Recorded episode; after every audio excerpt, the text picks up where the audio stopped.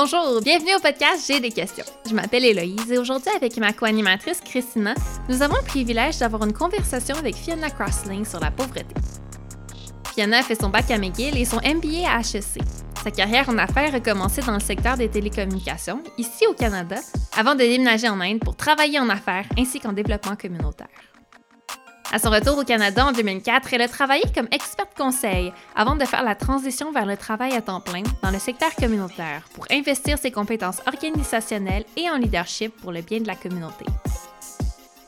Elle a été la directrice générale de Partageons l'Espoir et est maintenant celle de l'accueil Bono. C'est pour ça qu'on trouvait qu'elle était la bonne personne pour parler avec nous de comment est-ce que les chrétiens peuvent apporter des changements concrets face à la pauvreté. Qu'est-ce que la Bible dit sur la pauvreté? Qu'est-ce qui nous empêche de nous engager socialement? Qu'est-ce qu'on peut faire pour lutter contre la pauvreté? C'est le genre de questions qu'on se pose dans cet épisode de J'ai des questions. Bonjour, bienvenue au podcast J'ai des questions. J'ai avec moi Christina. Bonjour Christina. Salut. Euh, il y a quelques épisodes, on a parlé de notre attitude quand on se retrouve dans une situation où on offre de l'aide. Et aujourd'hui, on veut réfléchir particulièrement à comment est-ce qu'on peut faire une différence face à la pauvreté. Et on a la chance d'avoir avec nous Fiona Crossling pour en parler. Merci Fiona d'être là. Bonjour, merci de, pour l'invitation. Chez moi, j'ai euh, une Bible qui a attiré mon attention dès la première fois que je l'ai vue et j'attendais la traduction en français avec impatience. Ça s'appelle la, Bible Pauvreté et Justice. Et à l'intérieur, on peut voir euh, tous les passages qui abordent la justice ou la pauvreté qui sont soulignés en orange. Puis sur la couverture, ça dit qu'il y en aurait euh, à peu près 1000. Ça en fait quand même pas mal. La pauvreté, c'est quelque chose dont la Bible en, la Bible en parle et pas juste un peu. Si on explore un peu dans la Bible, qu'est-ce qu'elle dit par rapport au rôle des chrétiens face à la pauvreté? Hmm. Ben, euh, une très bonne question. Puis est-ce que on lit la Bible avec une euh, perspective comme celle, celle-là? Je ne suis pas certaine. Mais comme tu dis, euh, si on voulait faire une étude sur la question de la pauvreté dans la Bible, c'est clair qu'il y a plusieurs passages et euh, même pas des passages, des positions, des, des points de vue euh, qu'on voit qui appartiennent à Dieu que nous, en tant que chrétiens euh, modernes, souvent on ne lit même pas, on ne les voit même pas. Mm. Euh, je vois par exemple dans la Bible des euh, éléments qui parlent euh, de l'importance du partage, de l'importance de donner et d'être généreux et de l'importance de la justice.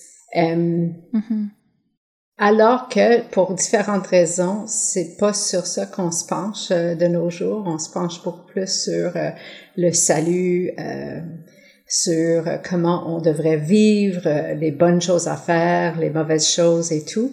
Mais je suis d'accord avec toi que euh, globalement, Dieu a sur le cœur euh, la situation des personnes vulnérables. Hmm. Moi, ça vient me marquer quand même parce que je vais dans une église qui est dans un quartier en, en situation de pauvreté. Là. Donc, c'est quand même un sujet qui revient souvent.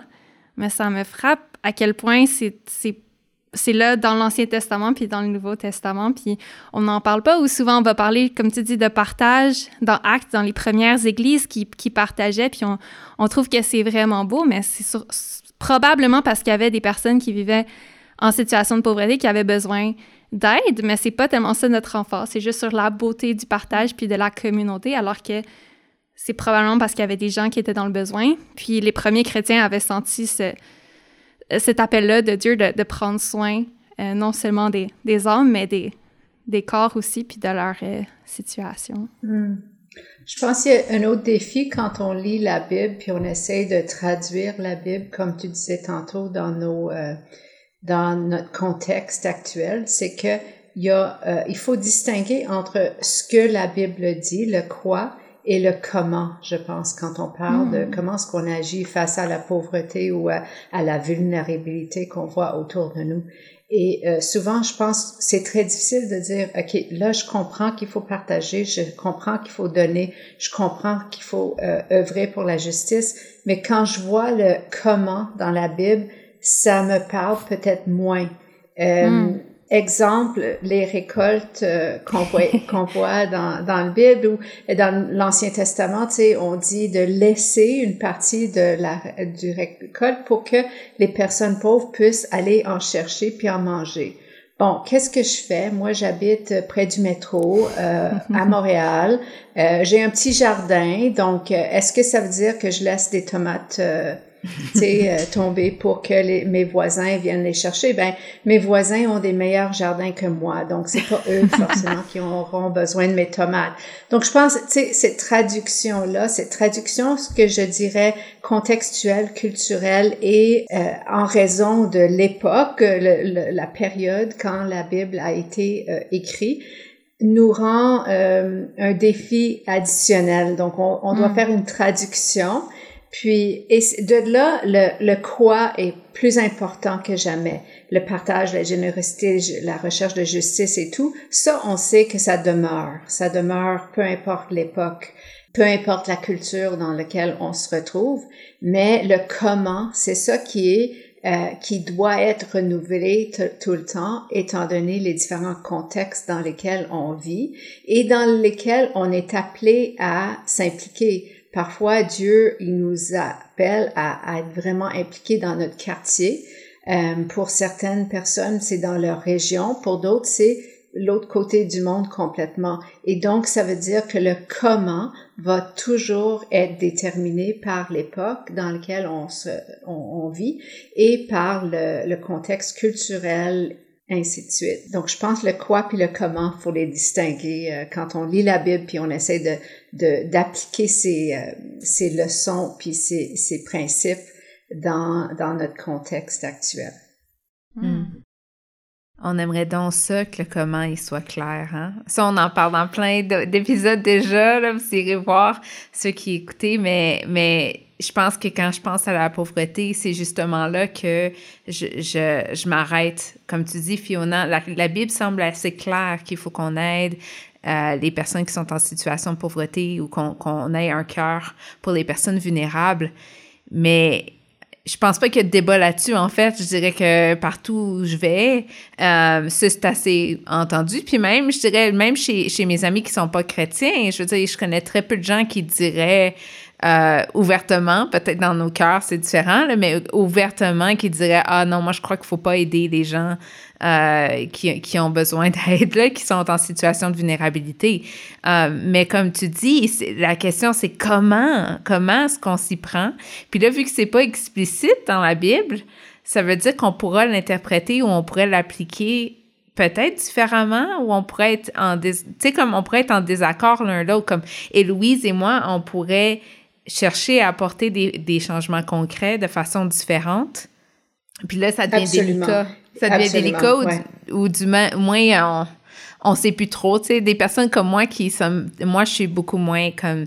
Euh, formée là-dedans, j'y ai pas pensé comme toi, Fiona. Fait que des fois, je me sens même un peu comme comme prise au dépourvu. Tu sais, je, je vois un besoin, j'aimerais aider, mais je sais plus je sais plus comment faire tu sais je sais pas comment comment aider puis c'est pas quelque chose que j'entends euh, tu sais c'est pas un, un, sujet qui est, qui est souvent discuté non plus autour de moi euh, mm. alors je, je, je suis particulièrement intéressée par cette conversation-ci parce que euh, je, je, cherche pour moi-même en fait des réponses sur comment je pourrais ouais. apporter des changements concrets c'est très honnête de ta part. Je pense que nous cherchons tous. Hein. Il n'y a, on est, il y a pas d'experts là-dedans, mais je pense que c'est quand même très lié, la, problématique ou le défi qu'on qu'on a en tant que chrétien est très lié à notre théologie. Et euh, quand on mm. dit qu'on cherche ou on veut euh, avoir contribuer à des changements concrets, euh, moi j'aurais même une question, qu'est-ce qu'on entend par changement concret? Est-ce qu'on veut dire par ça des changements immédiats, instantanés, euh, ou est-ce qu'on parle de changements durables? Ou est-ce que je parle aussi peut-être euh, des, des changements concrets où je, je ne serais pas forcément impliquée personnellement? Donc, il y a toute cette notion de qu'est-ce qu'on entend par des changements concrets dans ma relation avec euh, les personnes qui habitent un campement chez, près de chez moi ben, est-ce que je cherche réellement des changements concrets ou Dieu m'appelle à devenir ami avec ces gens-là premièrement? Mais hmm. si, euh, si moi, je, je travaille dans le milieu, dans le secteur de l'itinérance, ben, je pense que c'est essentiel que je cherche à m'impliquer de façon concrète et pour rechercher des solutions durables. Hmm. Mais si je, si je parle juste en tant que voisine de, des campeurs euh, dans le parc près de chez nous, ben, possiblement, je pourrais apporter des solutions, mais principalement, euh, c'est une amitié que je dois hmm. développer avec la personne. Est-ce que, est-ce que ça fait du sens pour vous que euh, quand on parle de changement concret, je pense trop souvent on veut savoir comment est-ce que moi, je, je peux physiquement m'impliquer puis avoir un changement euh, miraculeux d'ici demain matin. Mm. Et, et c'est pas réaliste. C'est pas réaliste quand on parle du, euh, du salut ou de, des changements spirituels dans la vie des gens. Pourquoi ce serait le cas dans, euh, dans des questions aussi complexes que la pauvreté? Mm. Ça a beaucoup de sens ce que tu dis, Fiona. Euh, puis je dirais que c'est c'est vrai que là, nous, on a dit des changements concrets, puis je me dis, hey, c'est vrai, qu'est-ce que je voulais dire par là? Euh, mais comme tu dis, je pense que c'est beaucoup dans nos. Euh, de, ce que je t'entends dire, il faut commencer par sonder nos cœurs puis nos intentions. C'est quoi qu'on cherche comme à, apporter ou quel changement on veut voir? Ça me fait penser beaucoup à ce que Jenna puis Daniel nous ont partagé la, la, saison dernière, dans la saison 1, par rapport à, au fait que euh, on veut souvent comme juste voir, on est inconfortable en fait avec avec la souffrance de l'autre, puis on veut voir, tu sais, on veut comme un peu remédier à ça pour se sentir mieux. Mais peut-être que cette, cette, ce changement-là qu'on apporte aide, nous aide plus que aide les autres. Oui, ça se peut. Euh, on est tous humains, n'est-ce pas? Donc, c'est sûr qu'on cherche à avoir un impact euh, réel dans la vie des autres. Euh, mais je pense aussi, encore une fois, notre théologie ou notre façon de penser oriente nos actions. Donc, si euh, moi, je, j'embarque dans un débat avec vous sur est-ce que c'est mieux de faire ceci ou cela pour remédier euh, au problème de, de la pauvreté, ben c'est un peu un argument euh, sans sens parce que euh, peut-être la réponse est il faudrait faire ceci et cela. Mm. Et euh, donc on cherche beaucoup à, à, trouver la bonne réponse dans nos dans nos églises, alors que souvent Dieu nous nous présente des, des situations beaucoup plus complexes où la réponse est oui et. un bon point ça. Ouais. Quand je pense au rôle euh, des chrétiens euh, dans la lutte euh, à, la, pauvreté, je me demande des fois, si je regarde la, société autour de nous, c'est quelle est notre place. Au Québec en particulier, j'ai l'impression qu'il y a quand même beaucoup d'organisations, c'est peut-être juste dans mon quartier, où c'est pas les chrétiens qui le font. Et oui, il y a beaucoup de services, j'ai l'impression, qui, qui, est offert euh, au Québec. Alors, où est-ce que les chrétiens s'insèrent là-dedans? Que, quelle, reste notre place euh, malgré tout ce qui se mm-hmm. passe déjà? Oui, je pense que la question du rôle des chrétiens est, est difficile pour euh, les jeunes Québécois puis les moins jeunes Québécois.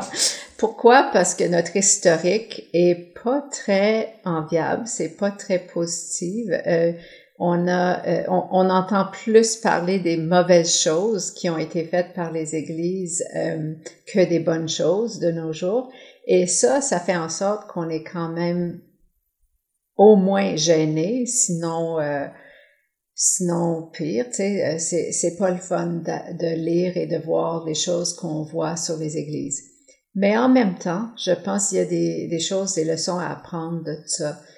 Par le passé, euh, je pense à une autre époque dans l'histoire et encore dans certains pays au monde, l'Église jouait un rôle euh, principal par rapport euh, à, non seulement répondre aux besoins quotidiens puis des urgences des personnes vulnérables, mais des, solutions pérennes comme je parle des, de, de fondations d'hôpitaux, de, d'universités, plein de programmes pour aider les gens à sortir de façon définitive de la pauvreté. C'est moins le cas aujourd'hui. Et je dirais qu'on a été très influencé par notre culture et on a comme commencé à, agir et à vivre comme comme le reste. Mm. Maintenant, euh, je pense la situation euh, au Québec, comme euh, vous venez de dire, c'est il y a des centaines, des milliers d'organismes communautaires qui font du très bon travail et la raison principale pour laquelle ces organismes ont été fondés, c'est en raison des fermetures et des l'histoire qu'on a au Québec avec avec l'Église qui a pris de moins en moins d'importance dans la société pour toutes sortes de bonnes raisons. Donc Aujourd'hui, je me trouve dans un quartier où il y a un organisme qui travaille euh, pour lutter contre l'insécurité alimentaire, euh, contre euh, la pénurie de logement, pour supporter les femmes victimes de violences conjugales. Ben là, plutôt que de se dire, OK, là, qu'est-ce que mon Église pourrait faire qui n'est pas déjà fait, c'est de dire, on est appelé à supporter quelle cause, quel type de personnes, embarquons-nous avec les organismes mhm. communautaires du quartier. Il n'y a pas raison pour créer des nouveaux organismes ou des euh, nouveaux projets, mais de vraiment euh, de, d'aller travailler auprès des gens et auprès des organismes existants. Je pense que ça, ça, ça offre à l'Église une opportunité euh, superbe là, pour apprendre, pour pas reprendre notre place comme étant les experts sur la pauvreté, mais pour apprendre à vraiment être des disciples et des personnes qui sont prêtes à apprendre des autres. Parce que c'est, c'est ça la posture qu'on devrait avoir. Euh, ce qu'on voit dans les églises et dans les États où l'Église perd cette posture-là et devient très puissant, ben c'est là où on perd la connexion avec, euh, avec les personnes vulnérables. Hmm. Tu parles de posture, euh, un peu d'attitude aussi qu'on peut avoir. Euh, je serais curieuse d'avoir ton opinion, Fiona. Toi, tu travailles encore là avec une organisation qui travaille spécifiquement avec des personnes en situation de pauvreté, des situations des personnes vulnérables quelles seraient, selon toi, certaines autres postures qu'on devrait avoir? Comme, quels seraient peut-être des, encouragements que tu aurais à nous apporter euh, sur des, nos attitudes ou nos, nos idées euh, qui, qui, nous empêchent peut-être d'avoir comme d'apporter un changement dans notre société? Bien, je pense qu'il y a des, encore une fois, des croyances euh, qui nous empêchent de faire ce que Dieu nous demande de faire. Ça, c'est pas pour nous culpabiliser là, mais pour euh, pour voir qu'il y a quand même des choses qui se passent entre nos deux oreilles qui nous empêchent d'avoir un impact. Et euh, je pense une des croyances principales qui mène à ça, c'est que l'âme est plus important que le corps. Et euh, donc, on pense qu'il faut juste convaincre le monde de euh, la vérité de l'Évangile et notre travail est fait. Alors que la Bible est plein, plein, plein non seulement de, de, de passages euh, et de messages sur l'importance de la justice sociale et, et et la pauvreté, mais aussi sur l'importance de la création hmm. euh, naturelle, par exemple les forêts euh, et, et, on doit euh, et l'environnement. Donc pour moi, cet argument euh, que l'âme est plus important que le corps est totalement défait par la personne de Jésus hmm. qui est venu en personne étant 100% humain. Donc, ça veut dire que même Dieu s'est dit que pour que pour que les gens comprennent ce que je veux faire, comment je veux euh, réconcilier l'ensemble de la création, c'est en envoyant euh, Jésus en être humain. Et donc, euh, c'est en aimant la création autant la création humaine, animale, forêt, etc., que nous démontrons cet amour de Dieu pour le monde. Et donc, est-ce que c'est encourageant ça? Oui, je pense que c'est encourageant parce que c'est dans l'être même de, de, Jésus d'être entièrement Dieu, donc spirituel, euh, concerné avec l'âme, et entièrement euh, humain. Donc ça, ça me libère de ne pas avoir comme cet tiraillement entre est-ce que mon implication est adéquate, est-ce que euh, ça plaît au Seigneur le fait que je travaille euh, pour la cause de l'environnement. Ben, l'environnement a un lien, un impact direct sur les plus pauvres du monde. Et donc, oui, ça vaut la peine que vous vous impliquiez là-dedans. Est-ce que euh, il est content si je travaille avec des personnes qui sont dépendants de, de, la drogue? Et donc j'utilise une approche de réduction de méfaits, mais pas d'abstinence. Est-ce que je peux faire ça en tant que chrétien? Ben oui, parce que vous cherchez à aider quelqu'un qui est en souffrance, de réduire la souffrance et de cheminer vers une, une vie plus, euh, plus saine et plus heureuse. Hmm. Euh, donc, ce serait quelque chose d'important pour nous de, de, ne pas séparer l'âme et, et, le corps. Euh, L'autre chose que je pense qui pourrait nous encourager, c'est que on doit éviter de trouver toujours des quick fix, des solutions rapides à des gros problèmes complexes. Les gros problèmes prennent souvent longtemps à régler et euh, quand nos croyances sont trop simplistes, euh, on perd l'intérêt hmm. ou on, on, devient, on a trop peur de s'investir à long terme parce que qu'est-ce que je fais si euh, j'aide un groupe dans ma communauté? Communauté qui travaille auprès des femmes euh, victimes de violences conjugales et que les taux de violence continuent à augmenter. Ben, c'est décourageant, oui. Mais euh, des gros problèmes complexes comme celui-là qui existe depuis l'arrivée des humains sur la Terre, ben, c'est sûr que ça va prendre une implication à long terme. Mm. Donc, euh, ce qui peut nous encourager là-dedans, c'est que le fait que ça demeure un problème ne veut pas dire qu'on ne devrait pas y investir. C'est, c'est, que c'est un problème complexe qui prend plus de temps. Hmm. Euh, une autre croyance, je pense, qui, euh, qui nous empêche d'avoir un impact, euh, euh c'est qu'on a parfois un sentiment d'être supérieur aux autres euh, une fois qu'on devient euh, disciple de Jésus. Et je sais que pour moi, j'avais 22 ans quand euh, j'ai commencé à suivre le Seigneur, puis j'avais ce, je pense, vraiment une croyance fondamentale que en devenant chrétien, euh, mon état devant les autres, mon identité était supérieure, c'était meilleur. Et donc, ça, je portais énormément de jugement sur les autres. Donc, on voit des personnes qui souffrent souvent, puis notre réaction première, c'est pourquoi ils souffrent, qu'est-ce qu'ils ont fait euh, pour se rendre là, euh, qu'est-ce qu'ils pourraient faire pour s'en sortir. C'est pas pour, on cherche pas à comprendre, on cherche pas à, à apporter une empathie, on cherche à juger la personne. Et, et je, je l'avoue, là, je le faisais tout le temps quand j'étais plus jeune et je suis certaine que je le fais encore.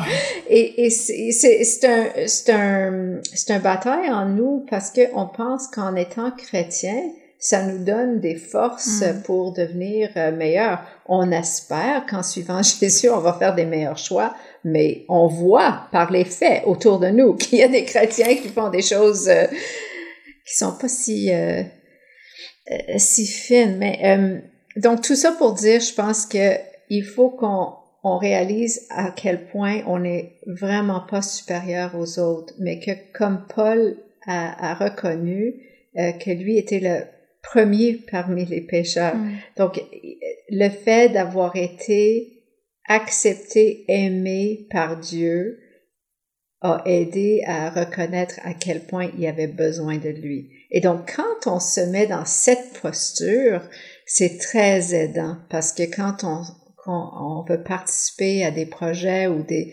euh, on veut vraiment aider à régler ou à solutionner des problèmes de pauvreté ou des problèmes sociaux complexes, euh, on fait pas ça parce qu'on doit être expert ou euh, supérieur aux autres. On peut vraiment participer en tant qu'égal euh, et avec une attitude d'apprentissage. Donc ça, pour moi, c'est c'est très libérant, c'est mm. très euh, positif. Mm. Puis lié à ça, je pense on est mal à l'aise avec les gens qui font des mauvaises choses.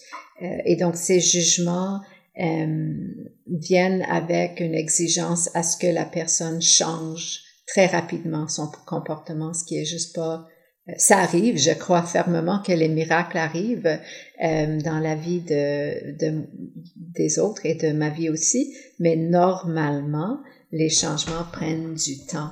Euh, donc c'est ça, je vais m'arrêter là-dessus, mais euh, je pense qu'il y a plein de, de postures et de, de croyances que nous, que nous pourrons avoir qui pourraient empêcher notre euh, capacité de, de participer avec Dieu. Hmm. Oui, tu as fait une euh, bonne liste qui, a, qui nous fait réfléchir et je t'entendais les lister, puis ben, je me reconnaissais dans certains d'entre eux. Et une des meilleures façons pour moi de, de changer mon attitude et ma posture, ça a été de côtoyer des gens en situation de pauvreté puis en itinérance et à, leur contact d'apprendre l'humilité. L'humilité de réaliser que euh, je suis pas meilleure que, eux, comme tu parlais de cette idée de supériorité, mais euh, il y a juste des circonstances qui ont fait que j'ai pas eu à faire les mêmes choix qu'eux et j'ai aucun mérite pour ça. D'où cette, cette humilité-là qui vient. Mais je continue à l'avoir, puis j'ai besoin de continuer à être à leur contact parce que ça revient régulièrement. Puis c'est comme le, problème de mes préjugés, comme aurait pu mettre une barrière entre moi et eux mais il faut que j'aille à leur contact pour pouvoir être capable de briser ces préjugés-là, puis connaître ces, personnes-là, de connaître leur histoire, puis de réaliser, ah, il y a quelque chose qui, qui se passe, mais c'est pas euh, euh, toujours de la volonté de la personne. Ou... Ouais, euh, je pense que c'est tout à fait vrai ce que vous êtes en train de dire. Puis si les gens veulent regarder une émission sur TVA. Euh, je sais pas si vous l'avez vu, Anna et Arnaud. Non, j'ai pas vu. Euh, c'est magnifique. C'est vraiment, c'est basé sur une vraie histoire d'une mère québécoise euh, et son son fils est tombé dans l'itinérance. Euh, et, et, tout à fait, ça ça confronte nos préjugés qu'on peut avoir et euh, ça vaut vraiment la peine de regarder ça parce que c'est c'est une série de huit émissions, je pense. Hmm, ça vaut vraiment la peine. Hmm. Anna et Arnaud? Anna et Arnaud. OK, je vais. Oui, je sur TVA. Ça, je vais aller voir. Ah, il y a tellement de ce que tu as dit, Fiona, qui me qui me touche. Je sais pas où commencer vraiment, tu sais. Je pense qu'il y a des fois pour moi un sentiment d'impuissance dans ce sens. Comme tu disais, j'ai l'impression des fois que je me mets de la pression pour apporter un changement rapide, un quick fix. Euh, mm. Là, en ce moment, euh, dans ma propre famille, il y a quelqu'un euh, qui prend des, des, des, des, décisions, puis que je pense être, sans domicile en ce moment. Puis je me rends compte que des quick fix, c'est pas c'est pas toujours la solution parce qu'on l'a essayé, tu. Puis moi, quand, quand je, vois quand je vois euh, les gens dans la rue, souvent je m'imagine ah ils ont juste à, se trouver un, job. Là, j'exagère, mais vous, comprenez, on, pense à des petites solutions, tu sais, pour que qui, qui dans notre tête changerait tout, mais, mais là, je suis, je suis dans une position différente où ce que je suis en contact avec quelqu'un dans ma famille, puis je me rends compte que ces suggestions-là, c'était les premières qu'on a faites. c'est pas mm. comme si on n'avait pas pensé. C'est pas comme si les gens, tu sais, comme dans, dans, la rue, les gens en pauvreté, ils n'ont pas pensé aux mêmes solutions ou qu'ils n'ont pas essayé, tu sais. C'est pas toujours simple, c'est beaucoup plus complexe, beaucoup plus lourd euh, qu'on se l'imagine. Euh, ce qui rend ça difficile aussi. J'avoue, ça prend beaucoup d'énergie, beaucoup de, de, temps de vraiment, tu sais, accompagner quelqu'un. On, peut pas, euh, c'est pas chaque personne avec laquelle je peux avoir cette relation-là non plus, mais, euh, mais j'avoue que pour moi, ça, c'est souvent une barrière. C'est je me dis, de plus en plus, à fur et à mesure que je, je, comprends les dynamiques qui, qui, qui, sont, qui, qui sont en jeu, les, les défis auxquels euh, ces personnes-là peuvent faire face, le plus que je me rends compte que c'est très, c'est très grand comme problème, puis qu'on a vraiment besoin du Seigneur.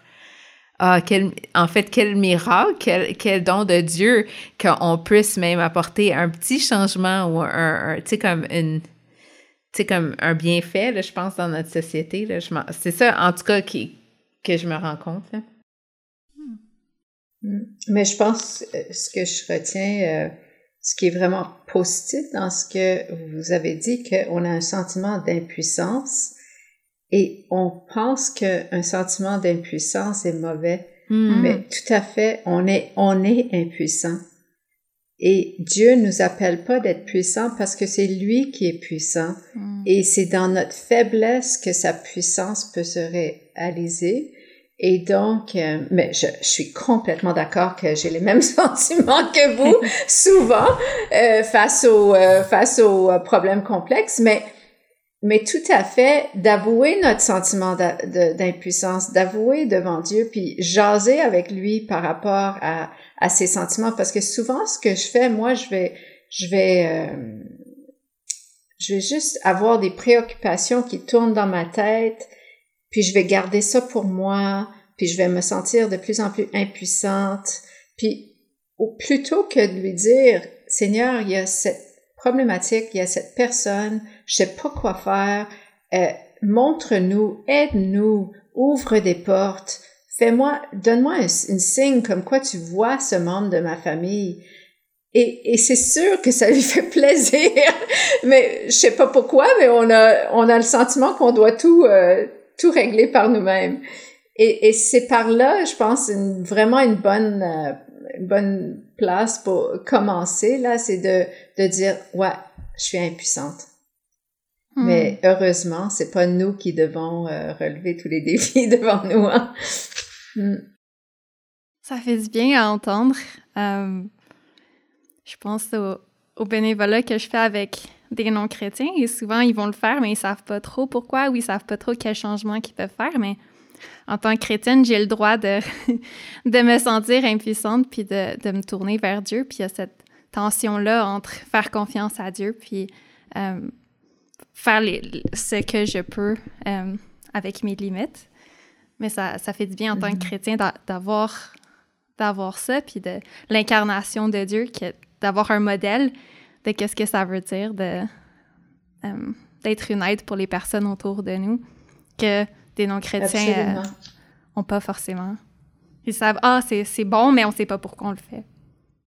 Ben je pense que les, les personnes que je côtoie savent exactement pourquoi ils font le travail qu'ils font et c'est un jugement parce, parfois qu'on peut avoir sur euh, les personnes athées ou euh, nos, nos collègues euh, non croyants qu'ils ne savent pas. Ben oui, ils ont des bonnes raisons pour lesquelles ils font leur travail ou leur bénévolat aussi. Et c'est pas une compétition à savoir est-ce que ma raison est meilleure que la leur. Mm.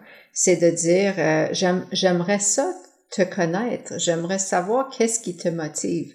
Puis souvent, je vais apprendre des choses euh, incroyables sur les enjeux sociaux que je connaissais pas moi, euh, venant avec mon bagage, mm. mon bagage chrétien.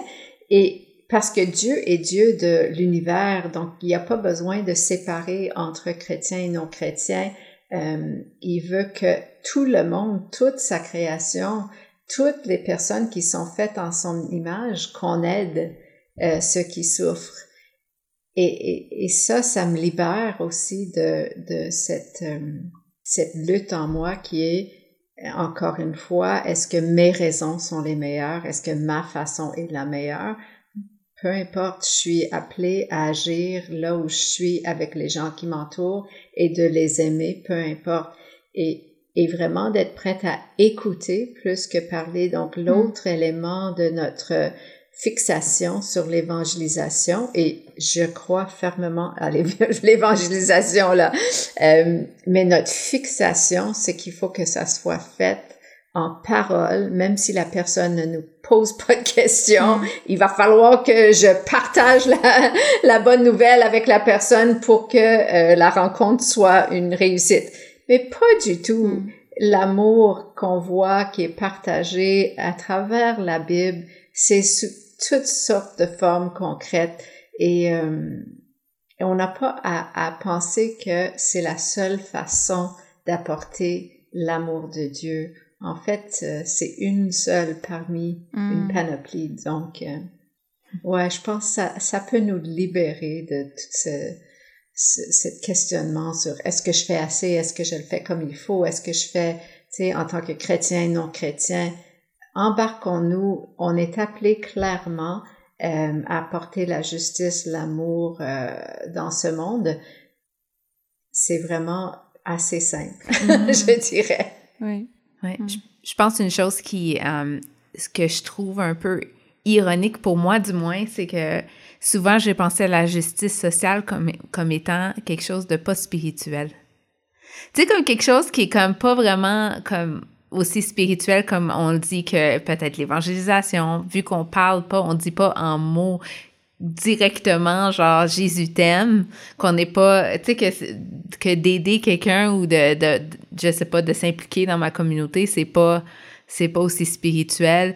Euh, ou peut-être parce que ici comme au Québec il y a beaucoup d'organisations qui sont pas chrétiennes qui font le travail puis eux ils sont pas tu sais on s'imagine tu sais un peu là on a comme comme tu dit Fiona on a des préjugés on ça c'est c'est, c'est, pas spirituel. Moi, moi, je vais faire des choses spirituelles. Puis je me rends compte maintenant a, c'est très spirituel, en fait, d'aider les gens en situation de vulnérabilité. C'est pas vrai. Ça, c'est un préjugé que j'ai, euh, qu'il faut que, que je défasse un peu dans ma vie, de, de me rendre compte que je peux montrer l'amour de Dieu euh, en parole, oui, mais aussi en action. Que, que les deux, ils sont non seulement compatibles, mais ils sont tous les deux valides. Absolument. Et euh, quand tu parlais de justice sociale, euh, ça me fait penser euh, au passage dans Éphésiens 6, car nous n'avons pas à lutter contre des êtres de chair et de sang, mais contre les puissances, contre les autorités, contre les pouvoirs de ce monde des ténèbres et contre les esprits du mal dans le monde céleste. Mais dans le monde, euh, si on doit travailler pour la justice sociale, c'est parce qu'il y a des structures, des puissances, des euh, comment est-ce qu'on les nomme, nomme ici, des puissances et les autorités, euh, des pouvoirs qui n'ont pas à cœur l'amour de Dieu. Mm. Et il y a des inégalités sociales qui font en sorte que les plus vulnérables souffrent et c'est très payant pour ceux qui sont en contrôle de ces principalités, de ces structures. Et donc dire que c'est pas spirituel de lutter contre les inégalités sociales qu'on voit autour de nous au Canada et ailleurs dans le monde, ben c'est tout à fait spirituel. Mm-hmm. Euh, puis, puis, puis la Bible nous le dit. Et donc, euh, oui, je t'entends, je, je vous entends, Christina, que c'est la perception qu'on peut avoir, euh, mais c'est tout à fait le contraire. Donc, euh, ouais, la justice sociale, je pense qu'on on, on tombe dans le jugement de, de, des parties de l'Église qui font que ça et négligent l'Évangile. Et souvent, on entend des gens dire, ben, ouais, mais si si tu euh, travailles pour la justice sociale, je vois tout ce, qui va se passer. Tu vas devenir un, croyant libéral, tu vas plus croire au salut, tu vas, tu sais, puis c'est des arguments qui ont pas de substance parce que Jésus même, il allait vraiment à l'encontre de plusieurs structures euh, dans la société euh, et Paul aussi, surtout en, en, élevant le rôle de la femme. Euh, c'était tout à fait inapproprié, inattendu, euh, déplacé pour la période, alors que Jésus, qui est-ce qu'il a vu euh, quand il a été ressuscité? Ben, c'était des femmes. Mm-hmm. Euh, qui est-ce que Paul avait vu, traité comme euh, égales dans le leadership de l'Église, c'était des femmes. Euh, tu sais, donc, il y a plein d'inégalités sociales auxquelles l'Église a vraiment euh, réussi à faire énormément de progrès. Donc, il mm. faut mm. absolument pas séparer l'Évangile de la justice sociale. Mm. Puis quand on parle de, du fait que c'est spirituel, d'aider les autres, d'aider ceux qui sont en situation de pauvreté. Je pense à Jésus qui a dit euh, quand vous donnez un, verre d'eau au plus petit, vous le faites à moi. Quand vous donnez des habits à quelqu'un, vous le faites. C'est à moi que vous le faites. Quand vous allez en prison visiter les prisonniers, c'est moi que vous venez visiter. Et donc, je pense qu'il y a une réciprocité. C'est moi, je peux être à l'image de Dieu pour ceux que je sers, mais eux aussi peuvent me refléter qui Dieu est euh, quand je, leur, je les sers. Et donc, il y a quelque chose de, de magnifique qui se passe quand on apprend à connaître Dieu à travers nos interactions avec, euh, Ouais, j'ai des frissons quand vous dites ça parce que je pense que c'est tout à fait ça. C'est, ça va dans les deux sens. Et on apprend une sagesse puis une, une expérience vécue des personnes euh, vulnérables qu'on ne pourrait jamais euh, atteindre ou apprendre par nous-mêmes. C'est, ouais, absolument. Mm. Et donc, la, l'importance de la connexion humaine entre entre les personnes. Donc, je pense souvent, on va se poser la question, ben, aujourd'hui, dans notre contexte, on a un gouvernement qui ramasse énormément d'impôts. Est-ce que on a toujours une responsabilité en tant que citoyen, citoyenne ou euh, croyant de, de faire notre juste part aussi? Mais absolument, euh, tu sais, euh, dans, dans Matthieu 6, on parle de lorsque tu donnes ou quand tu donnes. C'est pas si tu donnes hmm. ou si ou si le gouvernement ramasse un, certain euh, impôt pour. Ben il y avait beaucoup d'impôts aussi dans le temps de Jésus, mais euh, mais c'est ça. Je pense que on a deux rôles à jouer. On a le rôle euh, qui veut euh, exercer une pression pour que nos gouvernements euh, traitent les personnes vulnérables de la bonne manière et, et, et répondent à leurs besoins. Donc ça, c'est un, un, rôle en tant que citoyen, euh, mais on a aussi un rôle en tant qu'humain et il faut avoir des connexions, il faut avoir des amitiés, des relations avec des personnes qui sont différentes que nous. Et ça, on peut pas demander au gouvernement de s'en occuper. Mm. Et euh, si jamais on, on, rencontre des personnes qui sont sorties de la pauvreté, sorties de l'itinérance, par exemple, jamais ils vont vous dire, euh, ben c'est le programme XYZ d'Emploi Québec qui m'a sauvé la vie. Ils vont dire, c'est un tel intervenant, hmm. c'est une telle personne qui m'a accompagné, c'est une, c'est un, un bénévole qui venait me rendre visite, qui, tu sais, c'est la connexion humaine. Mais bien sûr, on a besoin aussi d'avoir euh, des programmes euh, généreux aussi, des programmes gouvernementaux. Mm. ben tu nous donnes déjà des pistes, euh, des bonnes pistes euh, de, choses qu'on peut faire. T'as-tu, juste pour terminer, parce que le temps file, mais est-ce que tu aurais d'autres idées ou d'autres conseils pour nous qui voulons peut-être nous impliquer ou apporter des changements autour de nous? bien sûr. je pense que on va investir là où on trouve quelque chose euh, qui est important et euh, il faut alors prioriser euh, ces enjeux, l'enjeu de la pauvreté et, et, décider comment moi je vais m'investir là-dedans. On a déjà utilisé souvent l'exemple de faire du bénévolat. Donc, chacun d'entre nous, il y a des enjeux qui nous parlent plus que d'autres. Mm-hmm. Donc, écoutez ce message. Mm. Ben, je suis pas sûre si je devrais aider les femmes violentées ou si je devrais m'impliquer dans la sécurité alimentaire. Mais bouger, c'est pas que Dieu va dire, oh, ça se peut pas que vous avez choisi les femmes, ou ça se peut pas que vous avez choisi les, les familles qui mangent pas suffisamment, tu sais. Donc, impliquez-vous puis apprenez. Donc, si euh, si vous avez des étudiants qui écoutent euh, cette euh, cette podcast, ben c'est clair qu'il faut étudier, il faut lire, il faut écouter les nouvelles, puis lire les nouvelles sous un angle de pauvreté. Hmm. quand quand on parle de pénurie de logement, par exemple, souvent, ben c'est tout le monde qui qui qui fait face à cette réalité en ce moment. Il y a des gens qui payent plus cher, payent leur loyer ou leur épicerie qui est plus cher dû à l'inflation.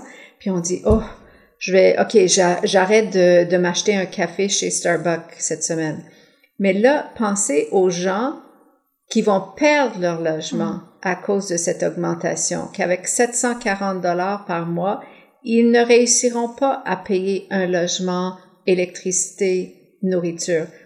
Et donc, comment est-ce que je peux m'impliquer? Quels sont les enjeux qui viennent me chercher? Et lire et étudier et faire du bénévolat. Je pense que c'est vraiment important. Mais plus important encore, c'est en jaser avec Dieu. On en a parlé tantôt. Euh, puis euh, en jaser, c'est-à-dire prier à, Dieu puis dire ça, ça me dérange. Mm-hmm. Et si ça me dérange, je sais que ça te dérange aussi. Dis-moi comment tu veux que que, que je m'implique là-dedans. Euh, et je suis certaine que Dieu ouvrira les portes euh, à, à, à, tous ceux qui lui posera cette question-là. Donc, euh, ça, ça m'encourage que lui est pas, il reçoit pas mes prières en disant oh boy Fiona, je sais pas, euh, moi j'ai, tu sais, j'ai jamais pensé à ce problème-là. Il va savoir, il va m'ouvrir les portes. Et donc c'est ça que je dirais, euh, parlez-en avec Dieu. Hmm. Euh, je trouve ça vraiment intéressant puis encourageant parce que comme je dis, mon église est dans dans un quartier euh, pauvre de Montréal, puis on, on, veut servir ça. Et, et je, suis je suis là, c'est une réalité que je vois régulièrement, puis ça, je continue à en apprendre et à, ça me fait réfléchir. Puis j'espère que pour ceux pour qui c'est un peu plus nouveau, mais ça va être un début de réflexion, puis qui pourront euh, mm. prêter attention à, à, ça. Merci beaucoup, Fiona, pour cet épisode. Euh, C'était très intéressant. Merci à vous. Bonne continuation, puis merci pour le travail super important que vous faites. Ah, merci.